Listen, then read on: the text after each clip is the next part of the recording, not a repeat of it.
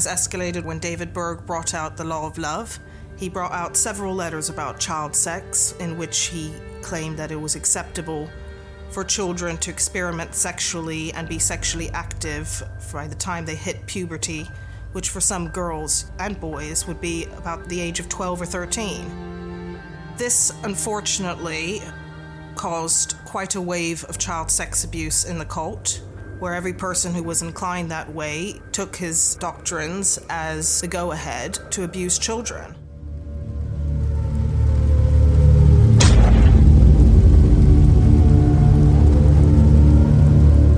Conozcamos quién está detrás de una de las sectas más grandes a nivel mundial y que aún existe. Cómo nace, se desarrolla hasta convertirse en un culto basado en el sexo. Yo soy Jamaica. Y yo soy Sana. Y esta es otra historia. Bienvenidos.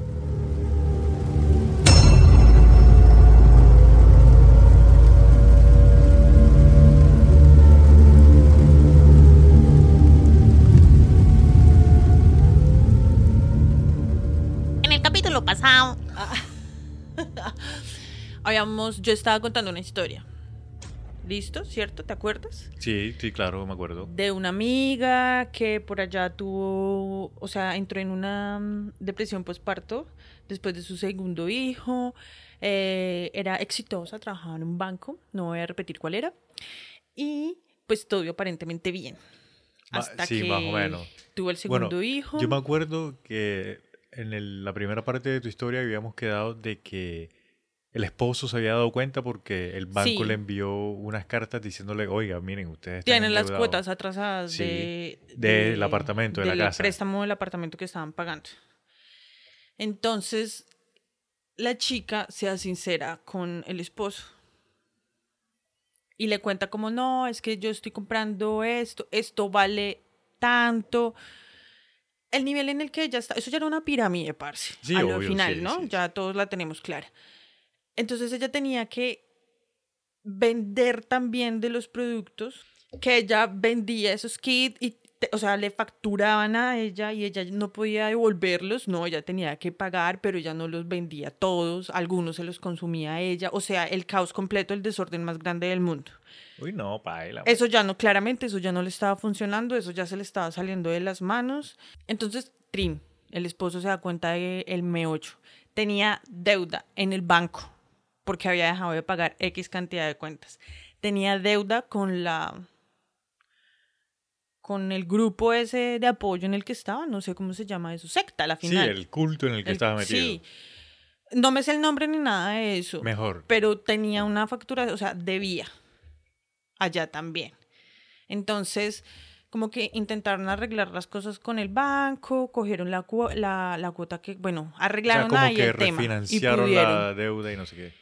Ella no recapacitaba de momento, ella sentía que tenía que meterle más la ficha a lo de la venta de los productos por catálogo, a sus agüitas y a sus piedritas, y se empezó a enfocar más en vender eso Que en hacer que su en trabajo. hacer su trabajo. Entonces se quedó sin trabajo. Verga. Pero no porque la echaron ni nada de eso, sino porque ella decide que su llamado es ese Y meterse esa vuelta a lleno. meterse de lleno y pagar sus mensualidades y comprar sus productos, todo para poder, no sé, canalizar información y salvarse.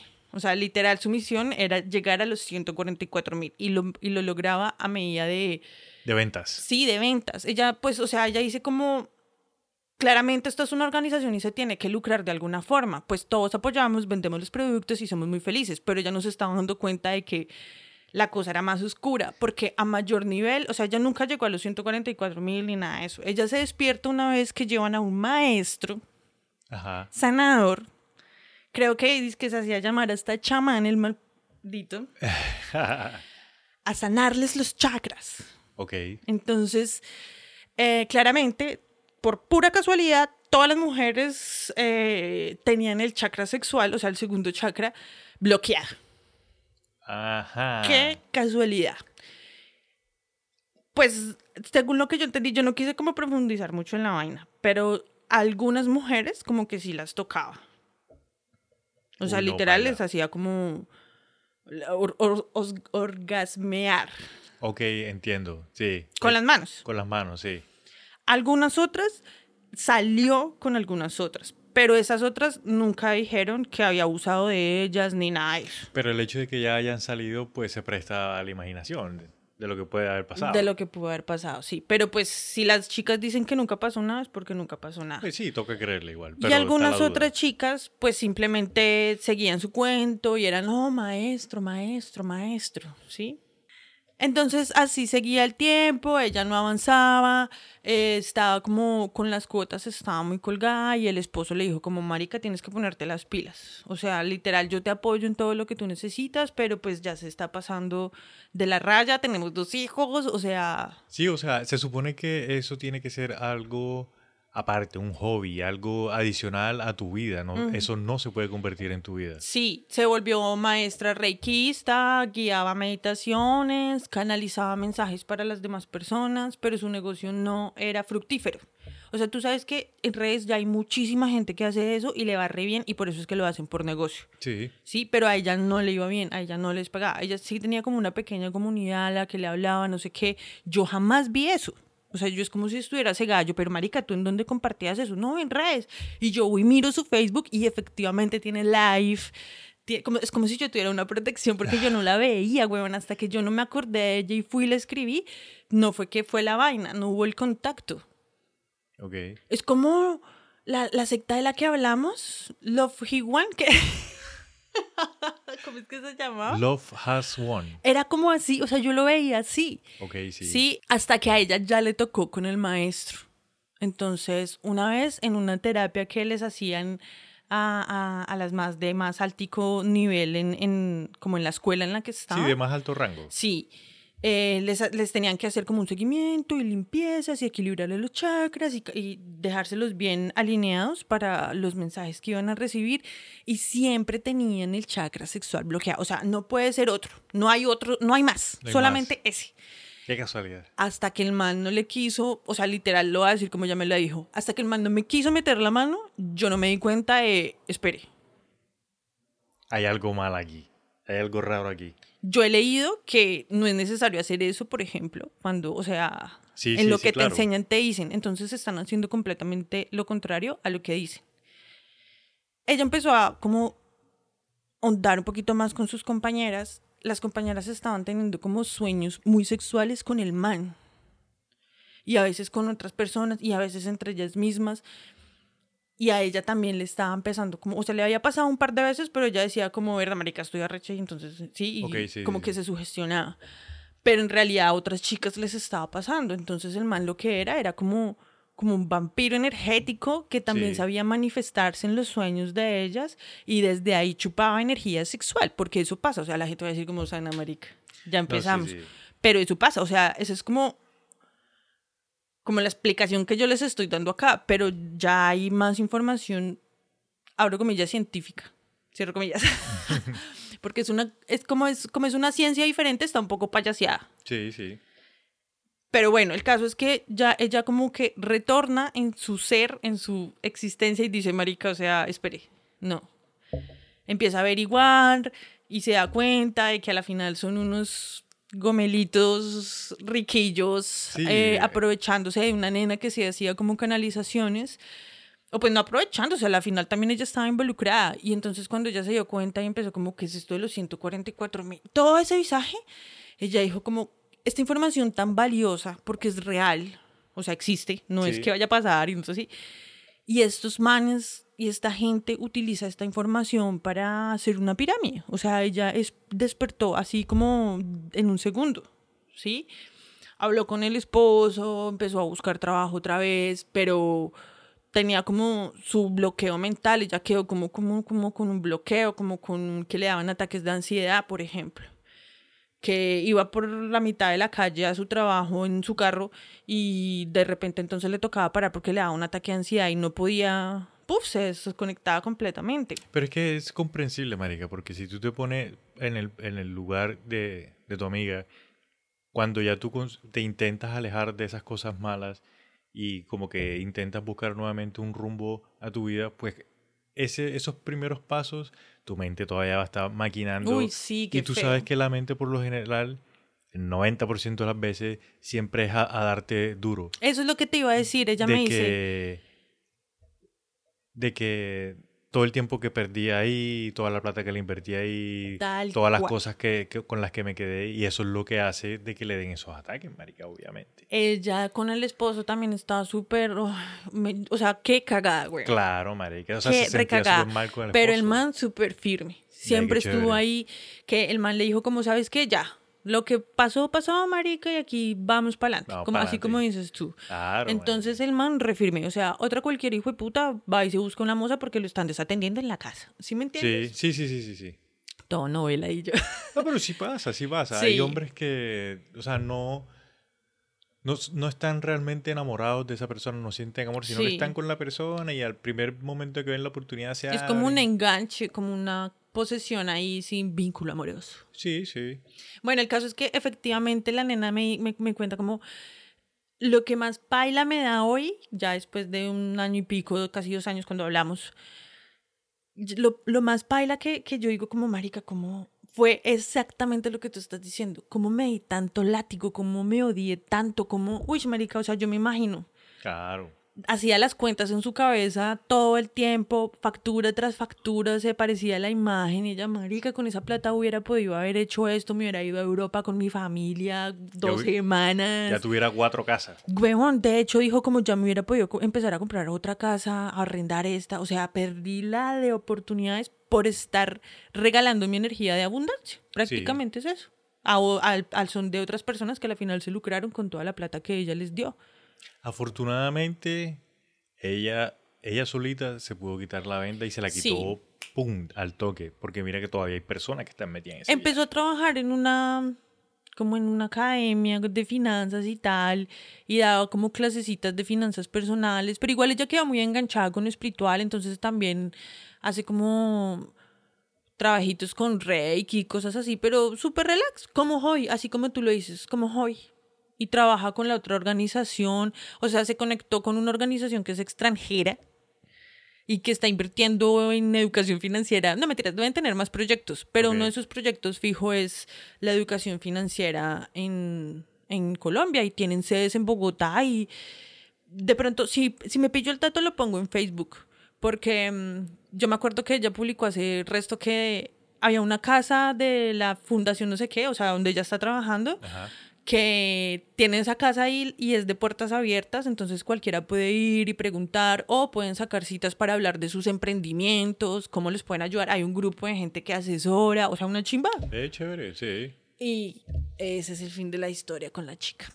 Ve, bueno, ve- yo pienso que primero cagada por un lado porque obviamente perdió bastante dinero, pero la verdad es que me alegra escuchar muchísimo de que haya podido salir y esté Uy, sí. nuevamente ahí en los pasos. Igual que te iba a decir, o sea, es, o, o sea, yo sí pensé de que ella iba a seguir con el con su movimiento, digamos, espiritual esas cosas, porque es que al final la información es real y la información que comparten algunos de esos grupos es buena, sino que esa gente, marica, la utiliza Sí. para aprovecharse de las demás personas, pero están utilizando cosas que son buenas. Y como todos estamos siempre en una constante búsqueda, en un llenar un vacío, en la falta de algo por no querer reconocer, bueno, todos estamos todo el tiempo en ese en ese loop de cosas que nos van pasando en la mente que siempre estamos susceptibles a que cualquiera nos pueda coger y nos enganche con algo. Sí, eso es cierto. Nosotros siempre estamos buscando eh, eh, hacer parte de un grupo que nos acepte como, tal cual y como nosotros somos. Y que, y no que nos quite esto que no queremos. Epa, sí. Sí. Además de que, pues todos decimos como, ¿y por qué no les denuncia? No, es que ellos todo lo que están haciendo lo están haciendo bajo los términos legales, facturación, todo ese tipo de cosas son términos legales. Y también los ponen a firmar contratos y maricadas. Ella, ¿cómo le va a decir al policía? Lo que pasa es que el man me iba a limpiar el chakra, el segundo chakra, y en vez de hacer cosas que se tienen que hacer, empezó a meterme la mano y empezó ahí como meterme la mano por el muslo. Yo le di consentimiento para que me limpiara, o sea, para que accediera a mí, pues no de esa manera, pero si me Sí, obvio, entiendes, Sí. O- no, lo que pasa es que estoy teniendo sueños eróticos con este man. Me está chupando la energía sexual en mis sueños porque es un vampiro pichurre. ¿Qué, qué le van a hacer? ¿Qué? Los, a los policías se van a cagar de la risa en la cara. Todavía no hay conciencia de ese tipo de cosas. Sí, sí, sí, es cierto. Entonces ella dice como, nada, alejarme todavía tiene muchas secuelas psicológicas y como psíquicas. Como que a veces como que sueña con, con o sea, como que todavía la atormentan, yo digo. Ella quedó con algo ahí pegado, con algún egregor o Bueno, algo eso te iba a pegado, decir, alguna algún alguna- alguna maricada ahí. algún espectro. Porque es que igual, marica, esos grupos manejan energías. Claro. Y nosotros vamos ingenuos y no sabemos el tipo de energía que las otras personas que aparentan que es buena, eh, puede que no sea buena, marica. Ah, puede exacto. que te echen alguna maricada encima. Hay muchos que saben lo que hacen y lo hacen por elección y hay otros que no tienen ni idea de lo que se están En haciendo. lo que se están metiendo, claro. Entonces, amigas, amigos, mucho cuidado. Mucho cuidado. Mucho cuidado. No voy a decir nada más. Atentos también con la segunda parte de nuestra historia, por si de pronto ustedes conocen a alguien o ven a alguien que está metido en un cuento así, para que identifiquen los red flags. Oye, sí. Bueno, sí, entonces continuamos con nuestro segundo chisme. Nada. Bueno, continuamos con, Con la historia, con el culto Children of God. Habíamos quedado eh, el, pro- el capítulo anterior Ya me acordé. Sí. en Flirty Fishing. Sí. Listo, habíamos quedado ahí, no, no entramos en lujo de detalle, solamente lo mencionamos, de que esa fue la técnica que utilizó David Berg para atraer nuevos miembros al culto. Flirty Fishing es una forma de evangelización por sexo. Imagínate. Básicamente por prostitución. Ya vamos a entrar a detalles de por qué, en pocas palabras, es prostitución. Yo escuché que mandaba chicas o manes guapos así como a las playas a, a captar gente. Sí, sí. Sí, y así los iba trayendo y les iba endulzando el oído y no sé qué. Y como estamos todos eh, idiotizados, iba a decir hipnotizados, pero mejor idiotizados con todo eso de los. ¿Cómo es que tú dices? Los estigmas. No, no, no, no. Los estereotipos. Los estereotipos. Los estereotipos de belleza. Entonces, ay, porque la mona me habló, entonces yo ya me sonrojo. Ah, Sí, y, y ojo que esto está pasando en los 70, ¿no? Entonces ahí es cuando están empezando a estereotipar todas las publicidades Sí. con el perfil así del el hombre auge de la publicidad a color. Ahí Sí. ya había publicidad a color, ¿no? Sí, claro. En los 70 empieza el cambio a color. Listo, entonces mira, el término de flirty fishing deriva de Mateo 4:19 del Nuevo Testamento, en el que Jesús le dice a los pescadores que los hará pescadores de hombre.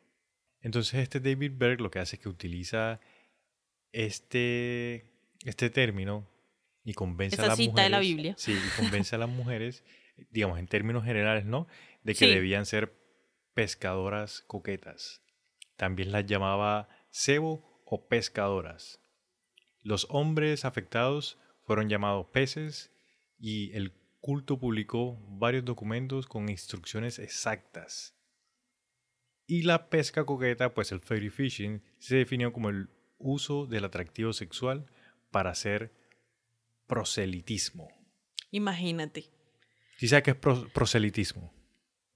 Es que es una palabra bien rara que encontré aquí en la explicación. Mira, A ver qué es. proselitismo es que más adelante la digo varias veces. Proselitismo es cuando tú intercedes en las creencias de una persona para hacer que esa persona cambie sus creencias de tipo religioso o político. Uy, o sea que hay resto de proselitismo Bastante. en bastante. el mundo. En el y, mundo, sí. Y es un proselitismo inconsciente. Es que, ojo, una cosa es cuando ponle tú, nosotros estamos o estamos con un parche de amigos y nos estamos tomando una cerveza y estamos hablando de política y de religión, que no Sí. sé qué. Y otra cosa muy diferente es ya yo sentarme ahí a como que a, a intentar lavarte la cabeza para que tú creas en lo mismo que yo creo. ¿Tú alguna vez has conocido personas así que, que te quieran como, como que meter eh, algún tipo de, Sí, sí, de religión, de... de movimiento social? de movimiento, de incluso en pirámides, en algunos trabajos en los que he estado, he conocido personas que pues están metidas en esas vainas y pues a ellos les dicen de que tienen que traer más personas. Sí, claro. Entonces, pues como yo siempre soy como que hablador y me parcho con la gente y cuando estoy fumando un cigarrito me pongo a hablar con el que sea que encuentre que esté fumando cigarro. Un Entonces, cigarrito de weed, querrás decir. No seas sí. muy humilde acá. Ay, sí, mal también. Bueno, y siempre me decían como que, hey, ven acá, mira que no has escuchado de esto, que no sé qué. Ponle, ponle tú cuando son productos. No, mira que te tengo este producto que hace esto, que no sé qué, y que te limpia el pelo, o te limpia esto, que no sé qué, y es bueno para esta cosa y tal. También me han dicho como que, hey, mira que yo estoy en un grupo que es bien bacano, deberías ir, hay gente bien chévere. Siempre me tiran la misma frase. Hay gente así bien chévere como tú, con el pelo como tú y tal.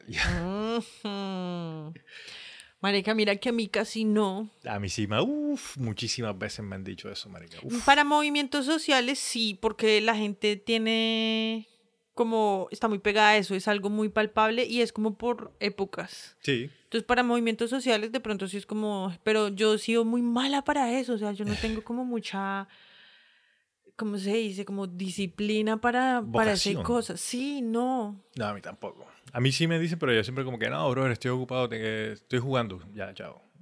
A mí ni me dice, güey. pero yo sí he conocido gente que está en eso, pero a mí nunca me invitan. Es como la invitaron a la reunión de no sé qué. Una vez en un trabajo la invitaron de. Bueno, no importa. La invitaron a la reunión de no sé quién, fulanita, y yo. ¿Qué? no, sí, me pasó este papel, no sé qué, y yo, marica, le vieron cara de, de pichón. Ah, sí, marica, obvio. Sí. Sí, ellos saben a quién decir. Claro.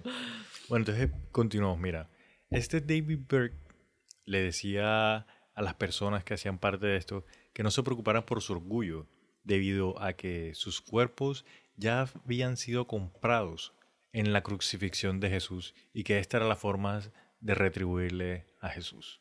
O sea, después de tanto meditar y sacar al cielo unas cuantas almas para poder entrar, entonces ya tenían que irse a pescar para... No, esto todavía hacía parte de las cosas que ellos tenían que hacer para poder entrar a ser parte de esos Ah, 100, ok. O sea, 140 mil. o rezaban para bajar a alguno o se iban de pesca para dejar su reemplazo acá. Exacto, sí, sí, sí. Y mira que las personas que estaban haciendo esto no tenían nada que esconder. O sea, esa- las mujeres sabían exactamente qué era lo que estaban haciendo y se hacían llamar, cito textual, las putas por Jesús. Y hay contenido gráfico em, tipo panfleto o tipo cómic que les repartían dentro del culto para incentivar a las personas a que hicieran eso. Por ahí hay imágenes, si quieres yo te paso un par para que la pero es que no sé si en las redes, si en Instagram las, las bajen. Pero por ahí están las imágenes. Le podemos poner unos parches negros y unas vainas así, tal vez. De pronto, bueno, listo, sí, pongámoslo a ver qué pasa. Y pongamos a ver qué Es pasa. que esas redes son, son Sí, es muy un complique. delicadas. Y este David Berg se limpiaba de todo diciendo lo que habíamos dicho en el capítulo anterior, que para la persona que es puro, todo es puro. Entonces por eso tenía derecho a hacer lo que se le diera la gana. Imagínate cuántas personas matan en nombre de eso. Ah, bueno, por ejemplo, en los musulmanes, ¿sabes qué son? Los, Los de la secta esa de... No, mentira, no hablemos de eso, eso sí me da miedo. No, eso, esas son creencias Bueno, sí, utilizan la religión también Es para... que religión, político, sociocultural. Es, Es que ese en eso-. En esas cosas yo sí no me meto porque, eh, aparte de que es súper delicado, sí son cosas de, de religión y no sé qué, pero ya demasiado extremistas. Entonces, como- Todo, sí. Bueno, entonces imagínate que el flirty fishing era controlado muy cautelosamente por David Berg. Y en una de las cartas de Moe explicó las siete Fs de flirty fishing. Flirty fishing no tiene siete Fs y algunas de las palabras no comienzan con F. Oh, yo sí dije, ¿qué? Me, me iba a Sí, poner o a sea, cortar. está a re loco. Ok. Muchas personas dicen de que esto que les voy a leer a continuación, este David Berg lo hizo cuando estaba súper, hiper, mega ebrio, porque hay cosas que no tienen sentido. Ah, Y con otra cosa-. Es que hay palabras que son como inventadas, entonces no tienen una traducción tal cual. ¿Sí me entiendes? Como cuando nosotros estamos hablando y decimos así una palabra súper rara. Él era el, el alumno de gramática de BTK. sí, algo así. Entonces, mira, la primera F es effective, que es más o menos como efectividad. Entonces, David dijo de que en los primeros cuatro años intentaron reclutar a 400.000 personas con flirty fishing, que solo tuvieron sexo con 63.000 y la mitad de eso, que son alrededor de 31.000, se quedaron en un culto. Todas esas personas cayeron por pura y física apariencia, superficialidad Sí, y todo eso. Por sexo, marica. Pero bueno, sigue, sigue. La segunda F es effective. Es que a mí... a medida que tú lo dices, entonces yo eh, me, me meto en el personaje cuando uno está hablando con la letra pegada, que está aprendo hablando con la letra pegada. Sí, sí. Y entonces ahora todo tiene sentido. Sí, claro, porque sería como fifty, fifteen. Entonces sí suena. Entonces, effective. Esta palabra básicamente es lo mismo que la anterior, como efectividad, algo más o menos así. Ok. La siguiente es fruitful, que es como jugoso, y es hazlo tantas veces como puedas con tanta gente como puedas. Después viene efficient, que sí es eficiente. Hacerlo con personas que beneficien al culto. O sea, no puede ser cualquier... Exacto. La siguiente es financial, que es haz que tus habilidades para sexo sean tan buenas que los peces al menos dejen una donación al culto. Y esto, marica, sí es prácticamente prostitución. O sea, tienen sexo con una persona y esta persona da Bien. plata para el culto. O sea, eso es ya una transacción, ya eso Pues es- de hecho es como no les enseñaron nada de negocios a ese man. Voy a decirle a mi amiga que los ya no me tiras.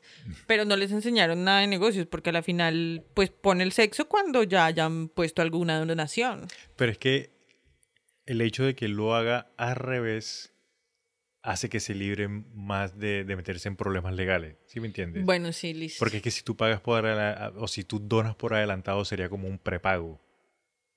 Entonces, el man, o sea, entre chance y chanza, sabía cómo eh, cuidarse Era el un culo. pimp ese man. Sí, marica, sí. La próxima es official, que es hacerlo con personas que tengan muy buenas influencias en caso de que el culto pudiese necesitar ayuda legal. Obvio, no se iban a meter con cualquiera. Incluso hasta me atrevo a decir que tenían listas de gente también como... Sí, claro. Este sí vale la pena recibirlo. Este, eh, este porque hace bulto. Y la- Este porque lo podemos hacer phishing más adelante. Y la última es Forever, que es para siempre. Y la última es Firulais. en los primeros tres años del Flirty Fishing, 300 niños nacieron en el culto. ¿Qué?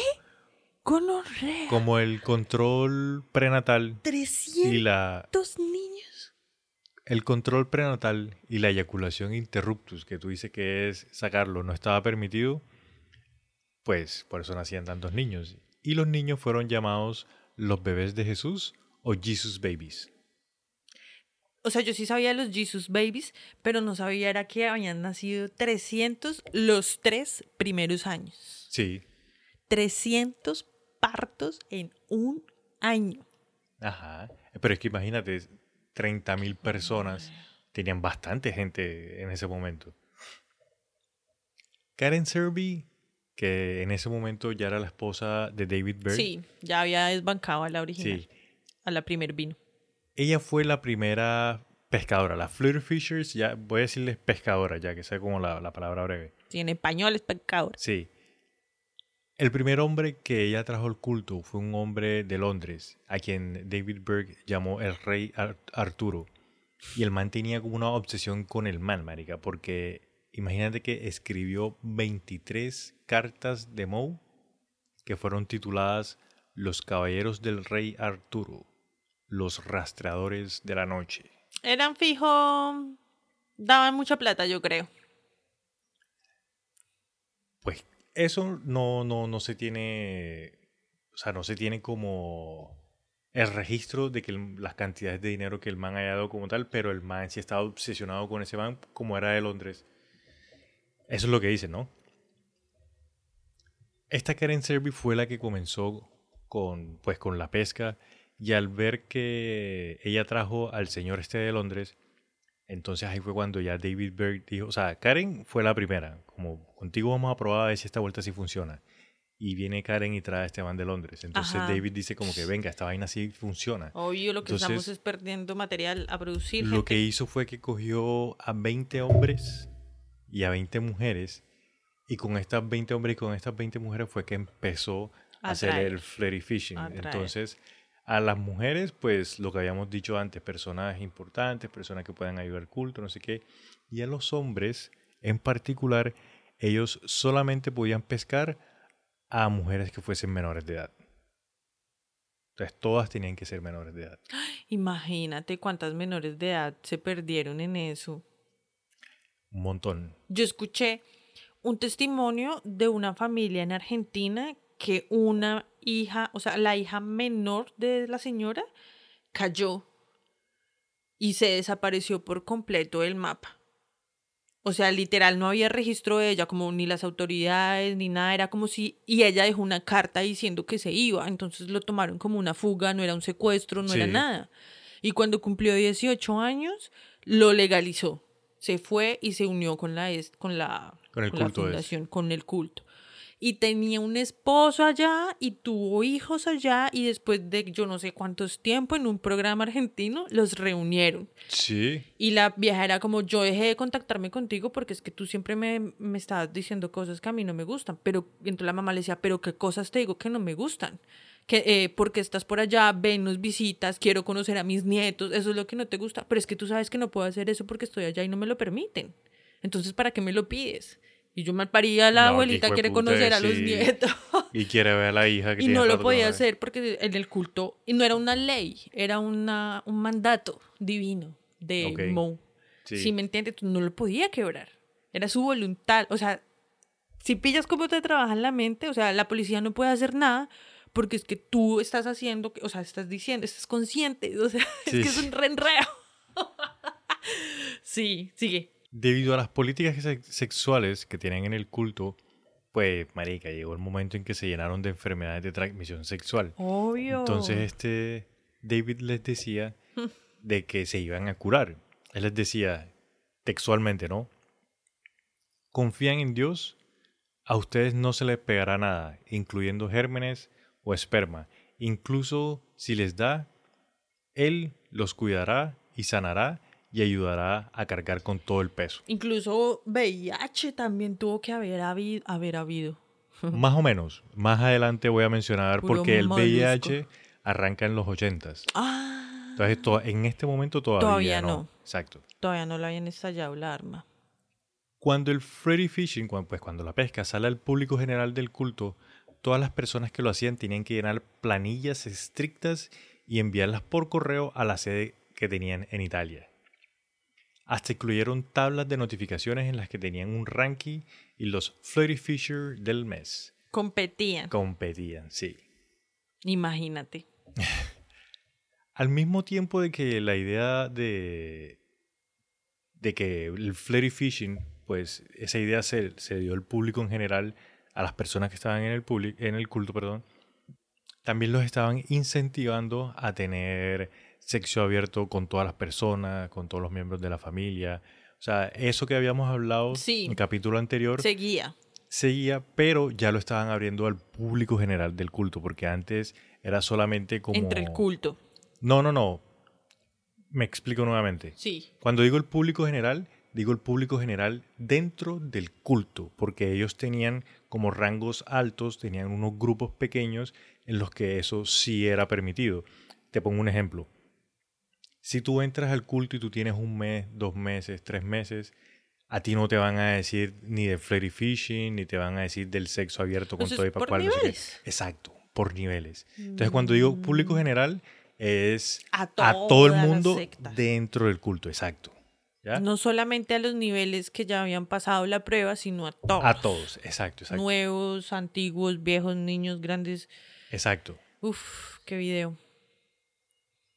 Y ya desde este punto fue requisito para estar en el culto tener sexo con todo el mundo, incluyendo los miembros de la familia e hijos.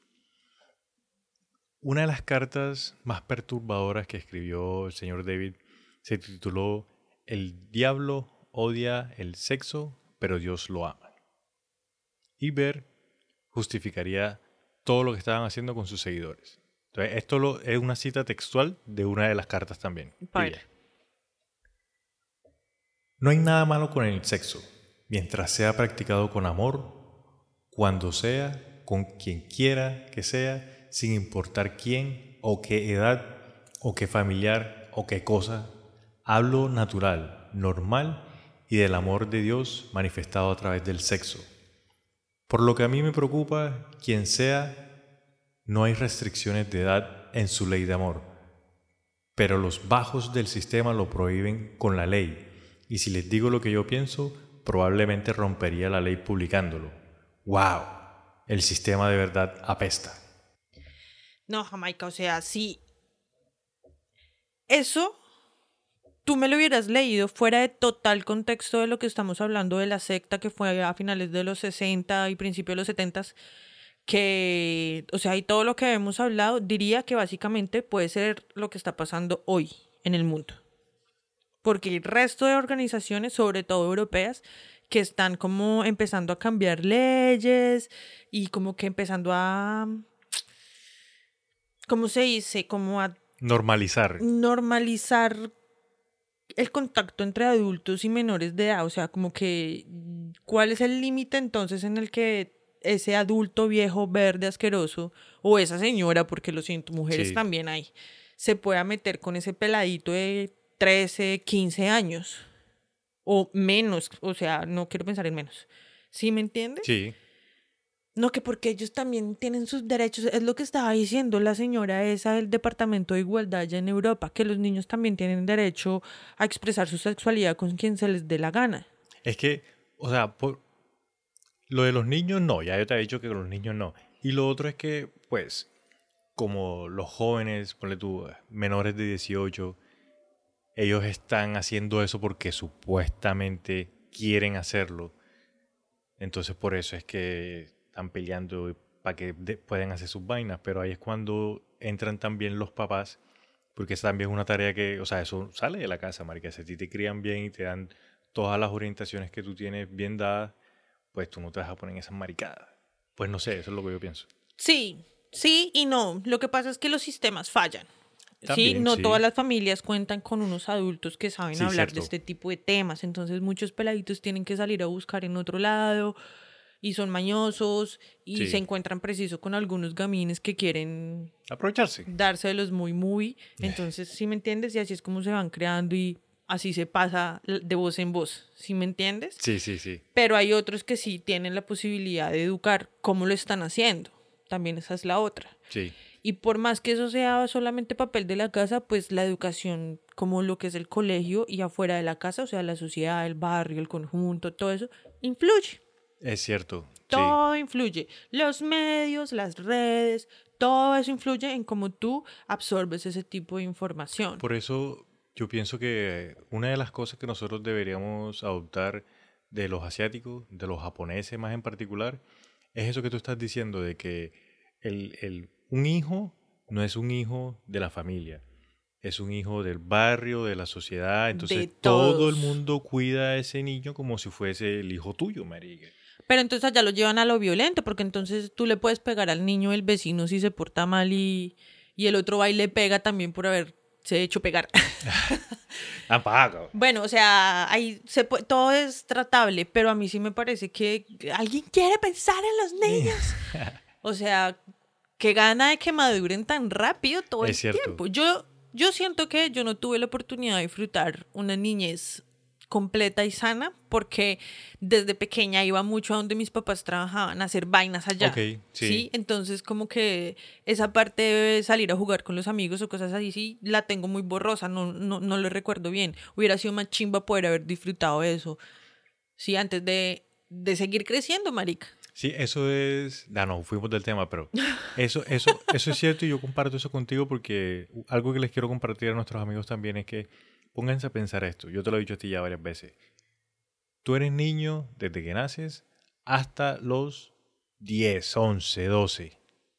Son 12 años solamente que eres un niño. De los 12 a los 20, ponle tú, eres un adolescente. ¿Son qué? Son 8 añitos. Aproximadamente. Entonces, sí, digamos que tú- en promedio es así. Sí, entonces en términos generales tú tienes 20 años para disfrutar la niñez y tu adolescencia. Y de los 20 hasta que mueres estás trabajando. ¿Y para qué quieren que los niños crezcan rápido y maduren rápido? Para que empiecen a trabajar y no disfruten 20 añitos nada más. Además de que somos una máquina completa, perfecta. Las cosas no se desarrollan en el cuerpo hasta que no se desarrollan en el cuerpo. Y cada desarrollo físico va conectado con un desarrollo mental, con un desarrollo espiritual. Por Y eso es que es ustedes son tan precoces, por ejemplo. Porque ustedes todavía no han completado de desarrollar su, su pequeña preadolescencia y por aparentar y por los más manes y los más machos y ay, ay, entonces ya empiezan a meterse en temas de sexualidad que todavía no les toca, weón. Todavía, a Pero- nosotras sí nos toca primero, pues porque nos Pero- desarrollamos y cuando desa- nos desarrollamos también desarrollamos, digo yo, nuestro poder psíquico. Pero tú nos estás echando el agua a nosotros y ustedes qué, marica. Hay muchas peladas, peladas que tienen 15, 16 y se están metiendo con manes de 20, 22. todo está corrupto, todo, Sí, todo. No nos echa el agua sucia. Sí, las mujeres también en su afán de querer descubrir su sexualidad porque empiezan primero, van y se encuentran con información como el novio, el amor platónico, la Que que, más culea, que Sí. esta vieja que y ahora que es una competencia toda absurda, bueno, en fin. Eso sigue siendo, yo me imagino que eso sigue siendo así, o será que ya no es así. Marica, nosotros ya estamos viejos. Bueno, ya nos No, vimos ya. del tema. Seguimos por acá, mira, entonces, imagínate que este David Berg lanza una normativa que las mujeres y las niñas le tienen que enviar fotos bailando desnudas, en lo que él denominaba glorificar a Dios en las danzas. Imagínate, yo encontré fotos de esas, pero no las voy a subir. No, no, no. Muchas personas, maricas, no estuvieron de acuerdo con esto, en especial niños que habían nacido dentro del culto, cuando ya empiezan a crecer, ya ellos empiezan a, a cuestionarse y a decir como que marica, nosotros Además no, de que ¿por qué hacemos esto? resto de niños con enfermedades, retrasos, síndrome de Down, eh, ¿cómo se dice? Como problemas de, de aprendizaje, o sea, Eso sí el no lo encontré. ingesto es que se llama cuando tú tienes sexo- Incesto. in- eso, perdón. El ingesto el y cuando te meten... El incesto que, pues, de acuerdo por el resultado, como conclusión o como, sí, como resultado del incesto que a veces hacían, también salían niños así. Hay obvio. varias historias de niños así. Me acuerdo de una niña que tenía como un retraso mental y que la tenían amarrada porque el- lo que decían era que tenía el diablo adentro. Entonces la amarraban y la mandaban por allá a cuartos a ella sola, con otros, así como separada con otros niños. No, ahora te, ahora te explico dónde la, la enviaban. Y, y a campos. Bueno, en Ay, fin. espérate. El caso es que sí, sí habían. Y los, que como animalitos los trataban a los niños, Sí. marica, hijo de putas. Recuérdame, eh, al final decidiste una historia de la nieta de David Berg. ¿La neta tenía problemas? Ah, no, ahorita, pero eso te digo, recuérdame, al final lo contamos. Bueno, mira, con- continuamos. Cuando los jóvenes no estaban de acuerdo, aquí precisamente iba a decir lo que Cuando los pelados no estaban de acuerdo con este tipo de cosas, y allá donde enviaban a, a la niña que tú comentas y a los niños que tú comentas, era un campo que estaba súper alejado de la ciudad, que lo llamaban entrenamiento juvenil. Y ahí lo que hacían era que les daban palizas públicas, o sea, ya era maltrato físico, los ataban a las camas, lo que tú comentas, en las noches les hacían humillación pública y lo más fuerte era un dispositivo que le ponían...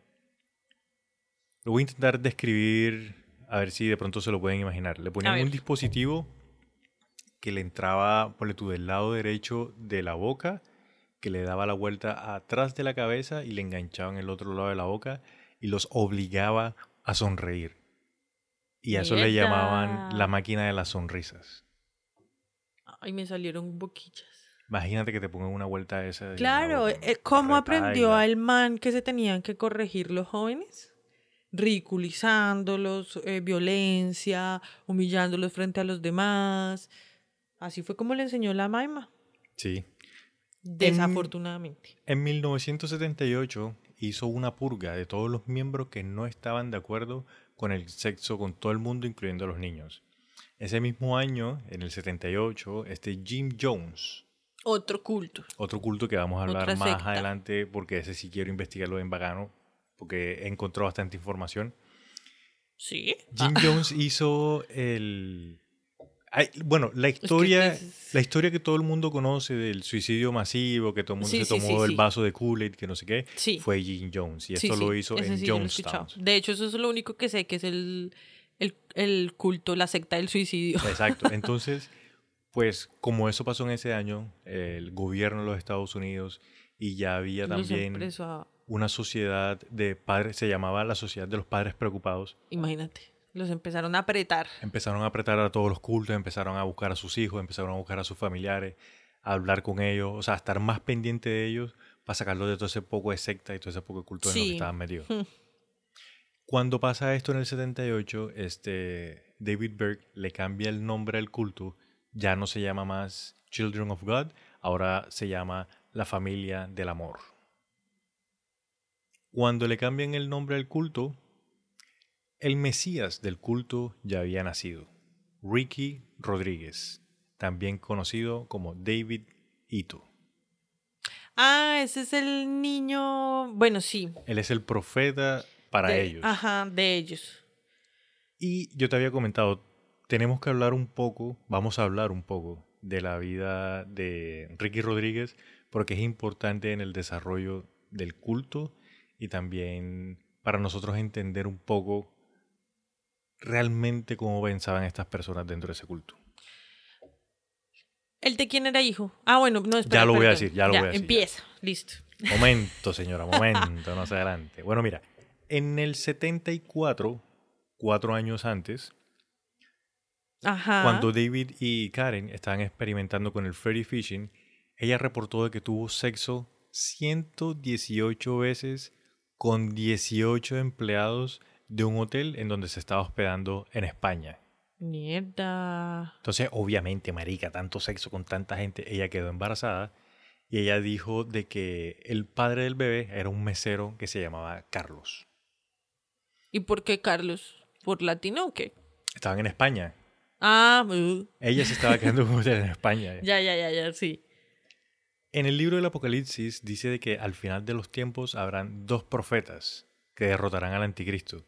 Y este David Berg interpretó esto como que los dos profetas iban a ser Karen Serbic y Ricky Rodríguez.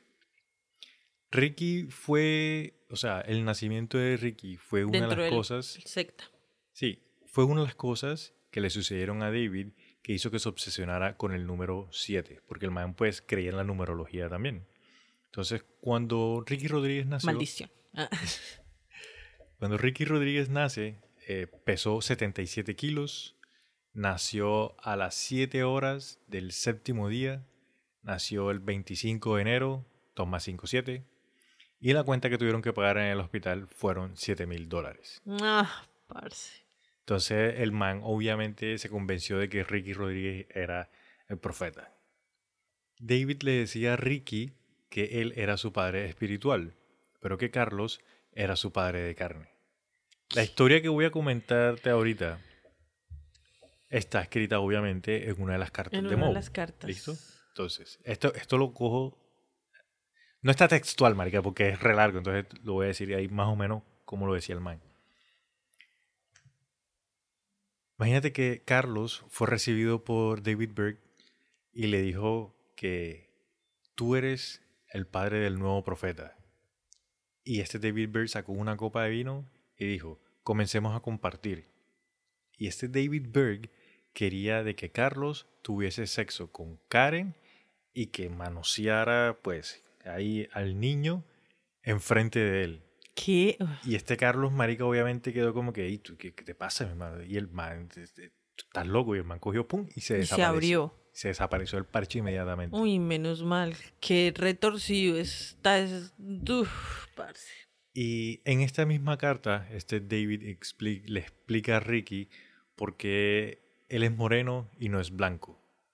Y básicamente lo que le dice es que Carlos fue solo una herramienta para tener sexo con tu madre para que él lo pudiera tener. Él, él mandó a Carlos espiritualmente para que preñara a su madre Exacto. y así Para que él pudiera tú ibas a nacer. nacer. Mira que en los primeros meses escribieron, pues los primeros meses de la vida de Ricky Rodríguez, escribieron con lujo de detalle todo lo que hacían con Ricky, a todo lo que estaba expuesto. Fueron 762 páginas en la, y, e hicieron un libro. Y este libro se llamó La historia de David Ito. Imagínate. En la mayoría de documentales y de información que se encuentra por ahí en internet y en YouTube, no mencionan a este libro. Pero sin embargo, las cosas que escriben ahí ayudan a entender el pensamiento y cómo se comportaba Ricky Rodríguez, porque más adelante el man hace unas cosas fuertes. ¿Qué? O sea, desde chiquito era que rebelde No. o hacía caso a lo que le enseñaban. Ay, ya voy a, ya te voy a decir Ay, qué era lo que pasaba. qué- Pero calma, calma, o sea, Misterio. calmación. Vamos Ah. a ir de a poquito. Mira, este libro fue publicado al culto en general, o sea, a todo el mundo que hiciera parte del culto, en 1982. Era como el primer testamento de la Biblia contemporánea. Sin embargo, cuando lo sacan y luego lo quitaron, o sea, como que guardaron todas las copias que habían hecho y lo censuraron porque se dieron cuenta que otras personas, ponle tú, se dieron cuenta de que ese libro le llegaba a otras personas que no estaban dentro del culto, pues los podían demandar de abuso infantil, los les podían hacer, se podían meter en muchos problemas Sí, sí, legales sí, claro. y sí, demandarlos por abuso infantil. Dentro de este libro hay muchas fotografías donde está Ricky, bebé, desnudo con otros adultos desnudos. Ay, Y los adultos, pues las fotos lo que hicieron fue que les pintaron unas caras sonriendo, pero esas caras sonriendo Todas las describen, macabras. sí, las describen como que creepy, como que toda medio raronga, como que... Y todos los que estaban dentro del culto decían de que no, que no eso, eso era nada malo, de que todo era natural. Sin embargo, marica, si todo era tan sano y tan natural, ¿por qué se tapaban las caras después? Claro. Y si todo era tan sano y no ta- tan natural, porque tuvieron que retirar las copias de la Biblia de Davidcito. Sí, marica. Mira, la historia de David Hiro Davidcito. debía ser tomada como un manual de cómo criar a los niños. Y para tener una idea más o menos de a cuántas personas le llegó este material y cuántas personas creían de que Ricky Rodríguez era un profeta, para 1978 tenían 8000 full miembros. Tenían 228 recintos alrededor del mundo. Y dos años después, en 1980, el culto reportó 746 nacimientos. ¿Nacimientos? 746 muchachos. Imagínate esa vuelta. O sea, 700 más los 300 anteriores, Ya van mil. mil niños. Mil muchachitos registrados. Y imagínate los que no están registrados. Y los que no nacieron. Eh, también. Y pues Ricky Rodríguez fue dado como el mejor ejemplo de cómo tener y cómo crear a un niño en el culto, que todos tenían que seguir el ejemplo. Para esta época también, este David Berg ya estaba como en decaída. El man ya Sí. estaba viejo, se estaba enfermando. No, jamás me imagino que por la forma en la que tomaba no tenía buena salud tampoco Eh, así. También. Entonces, Karen Serby fue la que se empezó a ocupar del día a día del culto. Oye, tú me dijiste que estaba viva todavía. Sí, ella todavía y en siguen con el 2023. culto, este, que sí, no se sabe en dónde está. Para allá vamos. Por no, pero sí, sí, sí. Lo que tú dices es cierto. Entonces, como Karen Serby estaba ocupada, imagínate que David Hiro, eh, Ricky Rodríguez, tuvo dos niñeras. Una que se llamó Sarah Kelly, que, y el nombre que Sarah tenía en el culto era Sarah David Hiro, y Angela Smith, que el nombre de Angela en el culto era Sue Carlton. Estas dos señoras eran de la super, super élite top de pescadoras. Mejor dicho, las más mamis. Sí, esta Sara, esta estaba en el culto desde que tenía 18 años y estaba tan metida en el viaje del culto que Sara tenía una niña de 7 años y Sara le daba libremente la niña a David Berg para que David Berg la manoseara y le hiciera y deshaciera y le hiciera, ah, mejor dicho. Es que imagínate qué lavado de cerebro tan hijo de puta. Y en el libro de la historia de David Hiro, La Biblia de Davidcito. sí, comentan, o sea, está registrado de que comenzaron a abusar sexualmente de Ricky Rodríguez a los 17 meses de haber nacido. No, ¿qué son estos hijos? Mira, en el libro hay un texto en el que Sara describe cómo al niño le gustaba cuando lo lavaba y le tocaba sus partes íntimas, que se le pone duro y que no puede esperar a que el niño empiece a hablar y le pida más. Eso está escrito de una forma un poco más explícita, yo lo puse de una forma ahí chill. Imagínate qué nivel de lavada de cerebro puede tener una persona para hacer ese tipo de cosas. Ahora yo me pongo a pensar cuántas lavadas de cerebro no tendremos nosotros que nos hacen ir todos los días a trabajar como si fuéramos unas máquinas, por ejemplo. O sea, yo sé que no se compara, pero qué lavadas de cerebro, de, ce- de cerebro nos están metiendo por medio de publicidad, por medio de comida, por medio de ideologías baratas. No, pero mira, y un por ejemplo, ejemplo, esa secta por medio del phishing y su Biblia de Davidcito. un ejemplo de lo que tú estás diciendo es que, marica, hay personas que creen que si no tienen un carro no son personas. Por ejemplo, Como, como para poner un ejemplo ahí breve. exacto. Ricky Rodríguez fue criado junto a una niña que se llamaba David Ita, O sea, es como la femenino. sí, que sería una niña sexualmente liberada. A Liberada. los, a los 10 años, a Ricky lo colocaron en el, eh, comillas, el horario para compartir, que básicamente es un horario para culiarse. No, parce, yo creo que las personas que están detrás de esas nuevas leyes y de esos nuevos materiales que están haciendo en las escuelas para educación sexual de los niños pertenecían a esa secta o tienen algo que ver con esa secta porque está muy relacionado. Conspiración, actívate. Ah. Mira, cuando... Ah, bueno, y lo otro, en ese horario en el que todo el mundo se culiaba con todo el mundo, Ajá. eran adultos con niños, niños con niños, o sea, todo el mundo con todo el mundo. Ay, no, No importa, qué horrible. no era adultos con adultos y niños con niños, no, todo el mundo con todo el mundo. Cuando Ricky tuvo 12 años, tuvo su primera novia, le dieron una novia que era obviamente mayor que él, y Ricky fue obligado a tener sexo con su madre, con Karen Servi. Este Ricky Rodríguez, él solamente compartía con niños que estaban dentro del culto, a los cuales también abusaban sexualmente, y que él solamente veía a otros niños cuando tenía salidas con el público en general del culto. ¿Sí me entiendes? Sí, Voy a aclarar una cosa, dentro del culto también habían niños, habían recintos en los cuales no, o sea, no tenían sexo. ¿Sí me entiendes?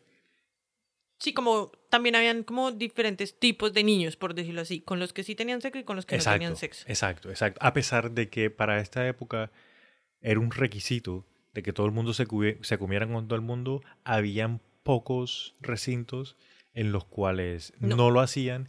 Yo pienso acá, Jamaica, que de pronto tenían esos recintos para atraer gente nueva. ¿Sí me entiendes? Como para Puede no recibir a la gente nueva de una vez con eh, el culeteo y la vaina. Ajá. Entonces como que de a poquito. Puede ser, sí. O sea, todo empezó hablándole de cristianismo, de religión, de Jesús, a unos hippies. Y mira Ajá, ya en lo y que mira va. en lo que va. ¿Qué cantidad de niños, o sea, están con ese trauma de personas todavía que han sobrevivido a eso, están con ese trauma, Jamaica? Un montón. Imagínate que 10 mil niños traumados sexualmente, físicamente, mentalmente, de toda mente. Sí. Obviamente todo eso se esparce por el mundo y a la final por eso es que también hay tanta, ¿cómo se dice? Como, ¿Inseguridad? sí, O sea, inseguridad Como- no de que te roben, sino inseguridad de... Sexual. sí, sexual y O sea, mental. Sí. De que tú no estás seguro de, tu, de ti mismo. Porque es que tú te vas, o sea, digamos, tú eres niño, naces en, esa, en, en ese culto, en esa secta, y te lo y sales y te dan psicólogo y te dan de todo, pero igual tú quedas con un chip completamente diferente. ¿Cómo te enfrentas a la realidad? ¿Cómo tienes un hogar? ¿Cómo le enseñas a tus hijos? Ah, más adelante te voy a hablar de qué pasa con esos niños. O sea, ¿sí me entiendes? Sí, claro. ¿Qué pasa? ¿Los queman? Ah. No, no, no. Mira, continuemos. En 1986 se empiezan a, fil- a filtrar datos de que en el culto estaban teniendo sexo con niños. Entonces, en 1986 banearon tener sexo entre adultos y niños. O Sin sea, embargo- duraron resto de tiempo. Sí, sin embargo, todavía tenían sexo adultos con adultos y niños con niños. No, parce. Mira, en 1987 pararon las pescas debido al miedo de contraer SIDA. Ahí es lo que te estaba diciendo antes. Como ya en esta época se empiezan a meter los 80, se empieza a regar el SIDA en los Estados Unidos principalmente, ya entonces ellos dijeron como que "Eh, vamos a pararle aquí un momentico porque si no todos nos vamos a morir por esa vuelta. ¿Qué video?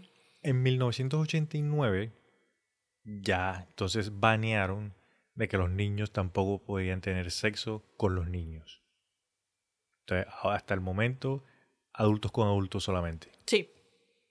Pero no importaba si era la misma familia o no. Seguían en lo mismo. O sea, siempre tenía alguna versión. Uf. Para, Aberración, perdón. para esta época, a Ricky ya lo dejaban entonces estar un poco más con el público general del culto y asistía a una escuela en Japón. Imagínate, tenían sedes en Japón también. Imagínate. Sin embargo, o sea, él solamente quería ser un niño, marica. Él quería ser un niño como normal, todos como los todo. niños. Sin embargo, los otros niños con los que él estaba compartiendo, a pesar de que eran del, del público general del culto, pues les decían de que él era profeta, de que no sé qué, que Sí, eran, y me imagino que así también lo trataban, como, ah, Eso te iba a decir, sí. a lo- ver, eh, Ricky, Davidcito. Marica, los niños no sabían cómo tratarlo, porque se supone que es el profeta, que no sé qué, que tal. Sí. Entonces, el pobre peladito siempre andaba solo, que andaba... Ay, no sé qué. marica, qué, malditos. No puedo creer que todavía haya gente que, que pertenece a ese culto, a esa secta.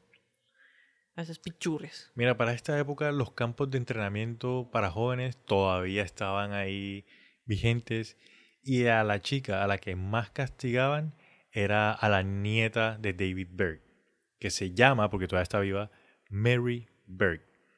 Mary es la hija de Aaron. Aaron es el hijo de David que yo te comenté en el capítulo anterior que se suicidó Ajá, porque el man sí. ya no aguantó el viaje. Ok, mira que yo, perdóname que te interrumpa, estuve como intentando investigar lo de los hijos y en realidad hay muy poca información. Todos estaban en el culto. Una hija hizo un libro de, y reconoció abiertamente que el papá violaba, a e- le abusaba de ella sexualmente. Hizo un libro y los de los otros se sabe solamente como los nombres que Sí. tenían en la secta porque les cambiaban los nombres y del que más se sabe es Es de del que se suicida. El otro Sí, no, no dice nada, marica. cuando nació y ya Ajá, su nombre original, su nombre de la secta y ya. sí. Ay, también estuve por ahí chismoseando y lo sacan del pueblo, o sea, como que lo único mm, oficial que hay es por conducta sexual inapropiada. O Cuando lo que sacan del cuando pueblo, lo que sacan, sí. el man hizo algo y dijeron como, no, papi, aquí no. Y como Bye". era un pueblo de nativos americanos, Sí, lo por un lado los nativos y por otro era muy eh, los que las familias que ya iban empezando siendo como religiosas eran súper, ay no, no, ¿cómo se dice? Como sumisas. Sí, Sí, Oh, entonces no, cero, chao, bye bye. listo. Entonces mira que esta Karen Servig tenía miedo de que Mary tomara su lugar al final de los tiempos al lado de Ricky. Porque este David hacía de que Ricky tuviese sexo con Mary para continuar con la línea familiar siendo el profeta el padre de los nuevos niños. Ok, imagínate. Entonces, Mary fue enviada a un campo de entrenamiento por Karen, donde fue abusada sexualmente, brutalmente, y la niñera de Ricky, esta Sara, tuvo mucho que ver en muchos de estos abusos que le hicieron a Mary. David Berg muere en 1994 y por ser tan cauteloso de cómo hacía las vainas y por, marica, vivían en un mundo pre-internet. sí, Entonces, marica, el man se murió y el man no tuvo que pagar absolutamente por nada de las vainas que hizo. es que es muy loco, pero mejor que se hubiera muerto. O sea, la mayoría de las personas siempre tenemos el chip de la venganza súper activado. Y no, y que pague porque queremos justicia. Ya, odio. Pero en realidad mejor que se hubiera muerto. De hecho, porque no se murió antes. Y, y su señora esposa también debería como que estar pensando en trascender para pagar todo el karma que ha creado con sus actos. No, marica, pero es que espérate que te termine para que veas tú. ¿Cómo así? ¿No termina con la espera, muerte? no, Oh my no, God. mira. Ellos tenían abogados, obviamente, de alta gama, marica, por lo que... Claro, en el phishing. en el phishing. Y muy probablemente, sí, lo del phishing de... Dicen que lo más probable es que estos abogados y estas personas las tenían ahí debajo de la manga porque los hacían tener sexo con niñas menores de edad. Hasta de pronto eran abogados que ni siquiera eran del culto, sino que sabían que eran muy buenos y pues a la final el abogado es una carrera muy, muy doble, ¿no? Porque tú defiendes al que te pone la plata. Sí. Ya. Marica, yo lo entendí así. Cogían a... En alguna fiesta llegaba una de estas personas, un hombre, una mujer, y le decía como que, hey, mira, yo te puedo presentar a una chica menor de edad, tú sabes poco enfermos que hay, marica, y, y le dan a la niña. Y ellos le dicen, no, todo bien, más adelante, cuando yo te pido un favorcito, me ayudas y tal. También, o sea, existen vuelta. muchísimas maneras en las que de verdad pueden hacer ese tal phishing. Sí, marica, re breve. Ay, por favor, cuiden a sus niños. Mira, Ah. entonces, cuando David Berg muere, entonces esta Karen Serbic ya se hace la. Pues toma el control total del culto. Se vuelve la jefa. Sí, y aparte de eso, se casó con ¿Se un casó? ofici- Se casó con un oficial top del culto que se llama Peter Amsterdam. Ok. Para este momento tenían 10.000 personas en el culto. En 1995, ese Ricky fue enviado a vivir a Budapest y ahí fue por primera vez en donde pudo vivir tranquilamente, sin ser el hijo del profeta, ni, o sea, sin ser el profeta, ni el hijo de David, nada. Un man normal. Normal. Entonces o sea, ahí- de hecho, a descubrir lo que es ser un ser normal, Ajá. ¿no? Ahí él empieza a tener como que sus primeros amigos y empieza como que a, a- a hablar de cómo fue su infancia y no sé qué, y los otros amigos le decían como que, mi hermano, ¿tú qué? Y ahí se da cuenta de que esa vaina pues no es normal, marica, Pero de que no ¿cómo- es natural. ¿Cómo lo iban a enviar a una escuela tan normal, habiéndolo tratado y habiéndole hecho las cosas que ya, o sea, si me entiendes, ¿cómo lo Pero van a no, mandar a un lugar tan normal, entre comillas, ¿no? O sea, a él no lo mandan a una escuela en Budapest, sino que lo mandan a vivir a Budapest, ya. Ah, que- o sí, sea, afuera del culto. fuera del culto. sí. O sea, era su primera, su primer contacto con la realidad, sí, prácticamente. eso es lo que te estoy diciendo. No, es que yo pensé que era como que lo mandaban a un a Budapest, a otra sede del culto, No, no, no, no, no, a lo que manda- estudiara otras vainas o eso. Este, lo mandaron como para que se escondiera en Budapest. Más, Ya. ay, entonces sí lo estaban Entonces él, escondiendo. Sí, lo estaban como que protegiendo para que no se metieran problemas, porque este man se había muerto. y no Sí, sé sí, quién sabe qué iba a pasar. Exacto. Listo. Entonces, Karen Service se entera de que él ya estaba hablando con personas normales, de que como que se estaba enterando de cómo era la cuestión en realidad. Y de una le dijo como que, no, te vienes a vivir conmigo. Karen estaba viviendo en ese momento en Portugal. Entonces se lo lleva para Portugal y ahí Ricky nuevamente pierde todas las libertades que tenían y otra vez ahí en el culto como borreguito. Baila, baila, ¿sabes por qué? Porque ya tuvo contacto de la- con la realidad, ya tuvo contacto con ser humano. No tanto, no Entonces, tanto. el man ya queda con afuera está más chévere. No tanto porque dentro del culto lo que hacían para que los jóvenes se quedasen era que les decían de que todo el- todos los que se salían se volvían drogadictos, se suicidaban, lo que en parte era cierto. O sea, de todos los jóvenes y todos los niños, incluso hasta adultos, que se retiraban del culto, ellos no les hacían problema, yo te comenté en el capítulo anterior, no sí, les hacían nada, problema. tome, se va a ir, Sí, chao. se va, Mire, listo, chao. las llaves de su casa, bye. Sin embargo, como, marica, los niños que nacieron dentro del culto solamente los preparaban para que funcionaran en el culto y para que sirvieran y no sé qué, pues salían al- a la vida real y no sabían hacer nada. No sabían trabajar, no, sabi- no tenían relaciones sociales, no sabían comunicarse. no Crecieron sabían en el nada. culto equivocado, debieron haber crecido en el culto del trabajo, de el estudio para ser obrero. no, pero Jamaica, imagínate qué golpe tan hijo de madre. Y me imagino, las personas adultas que se retiraban era porque ya no la podían más. O sea, el asunto lo superaba. Entonces, obviamente salían súper locos. Sí, claro, marica. O sea, después de tanto tiempo estar haciendo la misma cosa y la rutina y la vuelta, se encuentran con el mundo normal y, no sirve. ¿Y como así que no me puedo comer con mi vecina? Ah, ah. Es más, un ejemplo muy sencillo es, tú estás en el colegio y a ti supuestamente te están preparando, pero a ti te sueltan a la vida real y, marica, o sea, difícil. Si tienes habilidades, digamos, de, de hablar con tus compañeros y no sé qué, pero algunas tan fácil. como matemáticas, o sea, ese tipo de cosas que al final le sirven a uno para guiarse en algún camino. Exacto. Y ahora estas personas salen y que es lo único que han aprendido a culiar y a hacer los quehaceres y a leer la Biblia. Sí. Bueno, entonces imagínate que este Ricky empieza como que empieza a tener un remordimiento de conciencia, toda, todas esas cosas que le hicieron, toda esa información que estaba en el libro, se empieza como a convertir en un odio hacia Karen Serby y hacia las niñeras.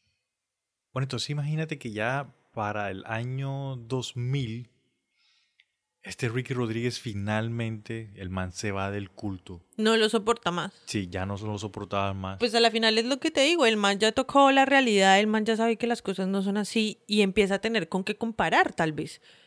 Y empieza a sentir ese rencor, ay, pobrecito. Ajá, entonces, cuando él se va del, del culto y con toda esa rabia que tiene acumulada y no sé qué, él viene y le envía un correo a uno de los oficiales así top top del culto y él básicamente en la carta lo que decía era que los iba a perseguir y que donde los pillara iba a matar a todo el que pillara del culto, que iba a tomar como una super venganza. Ok. Y hay que entender lo que habíamos mencionado, Mari, que le hicieron un libro de más de 700 páginas, súper explícito, súper gráfico, súper sexual, de todas las vainas que le hacían. Entonces el pelado estaba, Mari, yo creo, lleno de, de ira. Yo creo no, o más bien, ¿tú crees que alguna terapia psicológica no psiquiátrica, psicológica, o sea, no a empeparlo, le hubiera servido a él para superar eso y haber podido llegar a tener una vida medio normal. Él buscó ayuda. Mira que él se mudó a Tacoma, Washington, y ahí empezó a buscar trabajo. El man empezó, o sea, en las personas que habían salido del culto, el man les decía como que, hey, ¿será que me puedo quedar aquí? Que no tengo dónde quedarme, que no sé qué. Él tenía una novia entonces él iba con su novia, iban de casa en casa, iban buscando trabajo, intentó buscar un apartamento, consiguió un trabajo de auxiliar eh, eléctrico.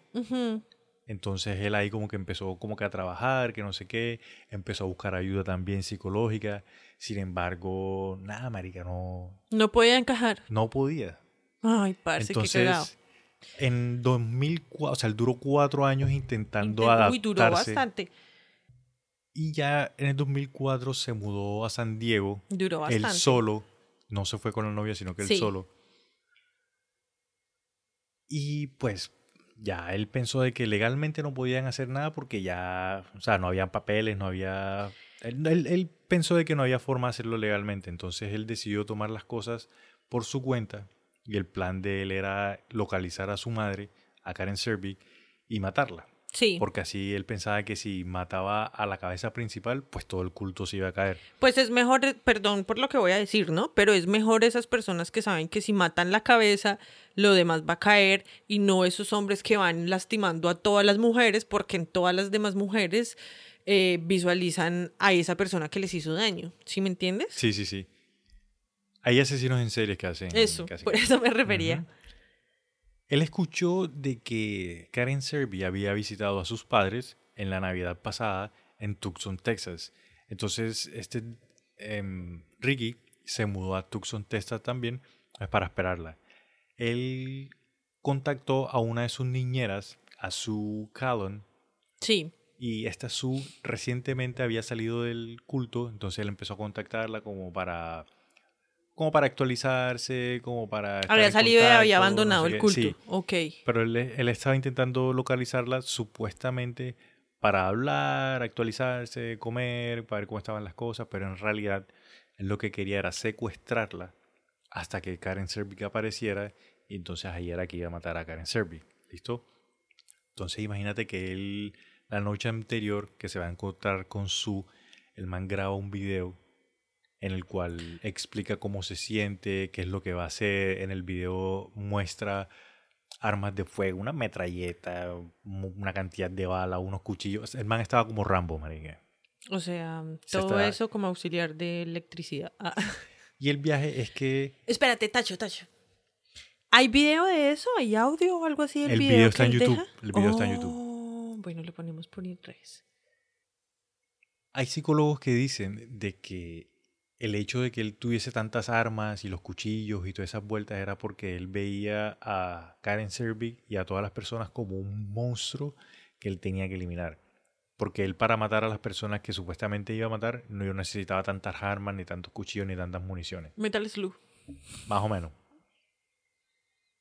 Y él coge ese video y se lo envía a un amigo que él tenía en el momento que estaba en Nuevo México y le manda una nota que decía, ya sé cómo solucionarlo todo, todo está en el video. Entonces, la noche que tenía la cita con Su, que no se sabe muy bien qué fue lo que pasó esa noche, sin embargo, él le dijo a Su que era lo que iba a hacer en el culto que iba a matar a la mamá, la apuñaló cinco veces y le cortó la garganta. O sea, el, o sea, ¿quién dice lo que le contó? ¿Hay testigos o algo así? ¿O por qué se sabe que él le contó lo que iba a hacer con la mamá? Mira, cuando pasa esto, él se monta en su carro, llega a Phoenix, Arizona, llama a la novia la novia se llama mm. Alexia a las 7:15 de la noche y entre las cosas que habló con la novia le dice, asesinar a alguien es mucho más difícil de lo que pensé. Y de que su, mientras se desangraba, le decía que no entendía qué había hecho mal. que qué habían hecho mal. De verdad, o sea, la vieja se salió de la secta, pero todavía estaba súper eh, programada. Sí, claro, o sea, para ella nada de lo que le habían hecho al niño era malo. Todo lo que le habían hecho eran cosas buenas. Imagínate. Entonces, en la llamada que él le hace a la novia, él pues comenta lo que, que lo que mató, lo que le pasó, no sé qué. No entra en lujo de detalles de exactamente qué fue lo que pasó, pero sí que pues la cuchilló y que esto. ¿Y esa llamada también estará grabada? Esa llamada sí no sé si está. Ah, ok. Entonces la novia fue la que da el testimonio. Sí. Oh, ya, listo. Entonces después de que él habla con la novia, Llega a un hotel, el man se baña, se cambia, se tomó varias cervezas, se montó en el carro nuevamente, manejó hasta un lugar súper remoto y el man no pudo manejar lo que había hecho. Y se pegó un tiro en la cabeza y se suicida. No, parce. Qué pecado. Sí, es que no, no lo pudo. No, no lo aguantó. No lo aguantó. Obvio. una cosa que yo te quería decir era que, o sea, en esta historia de este culto vemos la dualidad de cómo David Berg, que nace supuestamente en un hogar bueno y que no sé qué, y que le dan buenos eh, modales y esto y que lo otro, es un trastornado sexualmente, es más, es un loco y Ricky Rodríguez, marica, que nace en un mundo depravado de sexo, de no sé qué, de esto y que lo otro. El man es una súper buena persona, marica. Tanto fue que no aguantó asesinar a una cucha que, marica, que sí le hizo cosas que lo trastornaron, marica, a la final. Obvio. Entonces, o sea, o sea Ricky Rodríguez el man, a pesar de que mató a esta persona, el man era una buena persona, América. Ah, y una cosa que se me olvidó comentarte es que... Yo creo que ni siquiera era persona o estaba en algún prospecto de creer, aprender a ser persona. No, es demasiado, está muy, mentalmente está muy desfasado, ¿sí me entiendes? Emocionalmente, todo, o sea, baila, parce. Mira, él antes de contactarse con su, él comenta, pues le dice a la novia de que él se siente culpable de todas las cosas que las personas del culto le habían hecho a los niños, que él se sentía culpable de todos los suicidios de, de, esos niños, de esos hombres, que se sentía culpable de todas las personas que se habían convertido en drogadictas, porque como a él le metieron en la cabeza de que él era el profeta y de que él era el que iba a salvar el culto y no sé qué, pues yo creo, yo Jamaica No, creo de sí. que por esa lavada de cabeza el man se sentía responsable de todas las Claro, cosas le malas. sembraron todo eso, parce. Ni él era el responsable, ni la culpa es existe.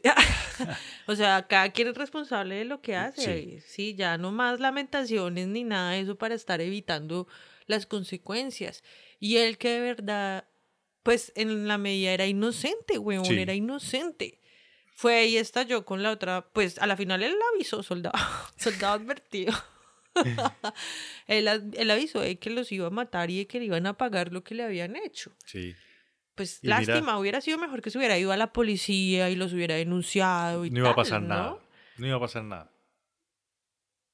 Maldita sea, es que Mira. ese es el problema. Ah, Hoy en día, Karen Serby todavía maneja el culto. mira.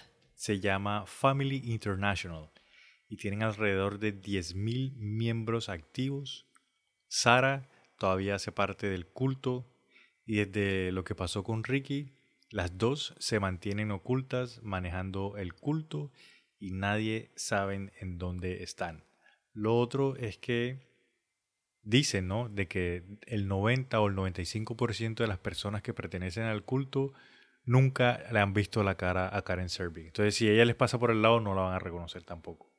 Y todas esas personas creen y le envían energía de devoción a, a otra loca que no conocen, pero que la- los manda, o sea, los tiene dominados. Y ni siquiera la conocen. Y mira que Karen creó rickyrodriguez.com.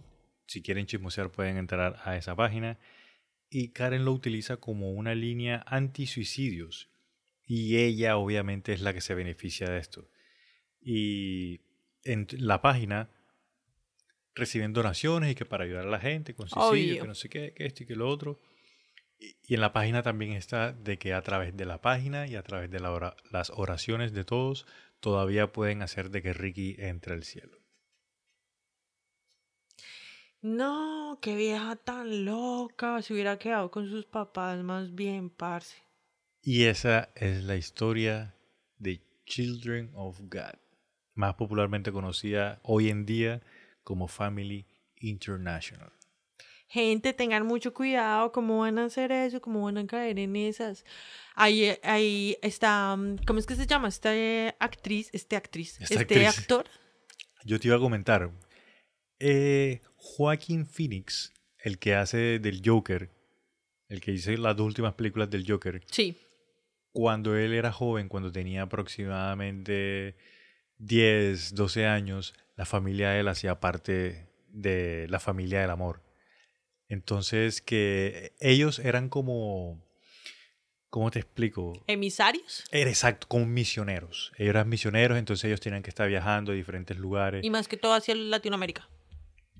Perdón, sí, Latinoamérica. O sea, comenzaron en Estados Unidos. Sí, claro. ¿listo? Y el viaje era que eh, comentan de que siempre los, los metían en hoteles repailas.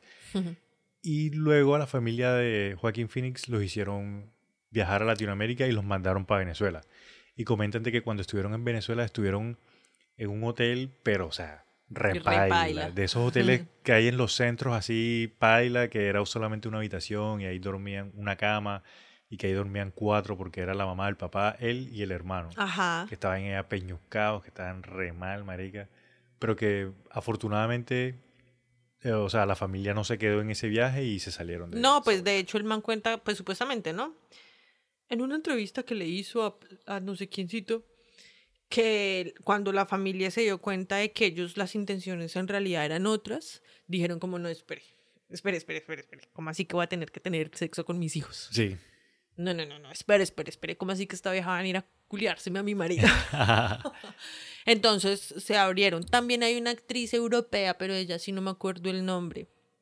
Es Esa no sé cuál es. Yo no, me sé de no Joaquín Phoenix, la otra no sé cuál es. Yo, yo, la sé, yo, yo no la he visto casi, es que es europea, parce. ¿sí? Y ella pertenecía también a una secta de allá. Y la mamá, eh, pero entonces la mamá no, nunca permitió que ella, ah, o sea, nunca se dio a su hija para actos sexuales. Ok. Y ella sí, pero ya también se abrió a tiempo. Y también escuché el caso de una niña que era, hacían material, hacían videos y no sé qué, ¿no? Entonces había una niña que era como la superestrella de, de Disney, Sí. pero en la secta, una, no me acuerdo el nombre, pero era una monita, que también se volvió súper famosa y iba de gira mundial por las otras sectas Ajá. a cantar y a hacer shows y en todas esas pues obviamente tenía que compartir con todos esos viejos hijueputas, o sea, la violaban en todos Sí. lados, o sea, la violaban por todo el mundo y ella también termina como suicidándose, creo. Repaila, marica. Ah, mira, se- antes de que se me olvide. La nieta de David Berg, Sí. a esta Mary, a la que comentamos que la trataron re Creo mal, que la también tiene un usaron. librito de eso. Hay un video, hay unas Oh. chicas, hay unas chicas que tienen como un video podcast, no recuerdo el nombre, yo me vi una parte, no me lo quise ver todo porque es re largo, dura como dos horas. Son dos chicas que entrevistan a Mary Berg y Mary Berg dice todo lo, todo lo que le hacían, marica. Todo, todo, todo. Ella dice que me hacían esto. Ella no sé está con qué, un traje negro, tal. ¿cierto? Rojo. Ah, entonces, Está con un traje rojo. no, entonces yo me y vi en, otro video. en el video las dos presentadoras se van de llanto, marica. O sea, Obvio, es qué re heavy. Lo que les No. comento, yo no me lo vi todo porque ya yo sabía lo que iba a escuchar. Sin embargo, si ustedes quieren escuchar un poquito más y profundizar más, Todo eso está en YouTube. de la, sí, de la misma voz de la nieta, porque todavía está viva, Sí. tiene que como 40, como 50 años. Ella comenta todo, marica, todo. todo. No, que no, o sea, esas historias ojalá que no existieran, Pero pero, sin pues embargo- existen y necesitamos sacarlas a la sí. luz para que sepan que en realidad no todas las personas que dicen que están haciendo algo por el bien común es por eso, sino porque están abusando de niños. No, marica, repaila. O sea, yo, la verdad es que la primera vez que, que- que escuché la historia, yo no, no, no creí. Y cuando ya nosotros empezamos con lo del podcast, yo te dije, no, Hasana, nosotros tenemos que hablar de esto, nosotros Sí. tenemos que mencionar esto porque de la gente hecho, tiene la que saber. habíamos alargado un poquito porque es que es muy fuerte, pero, pero es que ya era hora de, de, de como que traer esta información y decirle a la gente como, sí, marica, sí hay gente mala que piensa Sí, eso marica. y que quieren hacer eso. Porque es que a veces uno piensa como, ay, no, pero es el sistema educativo, obvio que ellos saben lo que hacen. No, No, marica, no, no, no. no, no, no lo saben. Entonces hay que estar muy pendiente de lo que consumen los niños y también nosotros estar muy pendiente de lo que consumimos nosotros. Sí, antes yo sí confiaba más, ponle tú, en el, en el gobierno y en esos entes controladores que, pero ya hoy en día no, marica, salen con unas vainas que nada. Tú eres muy inocente, Jamaica. Yo sí lo acepto, yo sí soy, y por eso se aprovechan de mí, soy un man sano. Me dicen Goku, tengo una nueva ahora.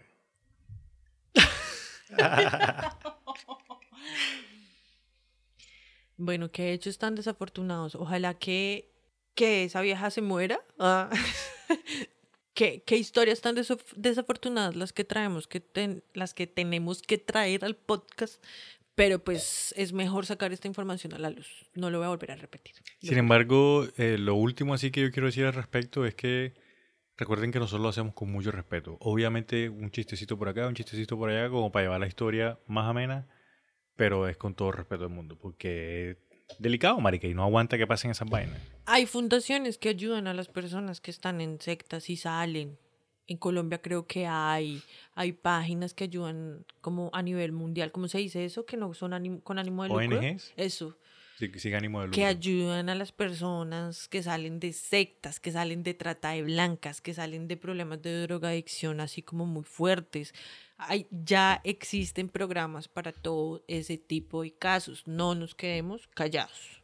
Oh, sí, y también lo que habíamos, ya lo habíamos mencionado en otro capítulo también, y es que si algún familiar o algún amigo o alguien que ustedes conocen están metidos en ese cuento y están buscando la forma de salir o están dudando en, de lo que están metidos, no les cierren las puertas, marica, porque esas personas en algún momento van a querer hablar con sus amigos, con sus familiares, porque saben que está, que la cagaron, marica. Y si nosotros les cerramos las puertas, ahí es cuando esas personas entonces van, se van a meter a la drogadicción, que se suicidan, que no sé qué.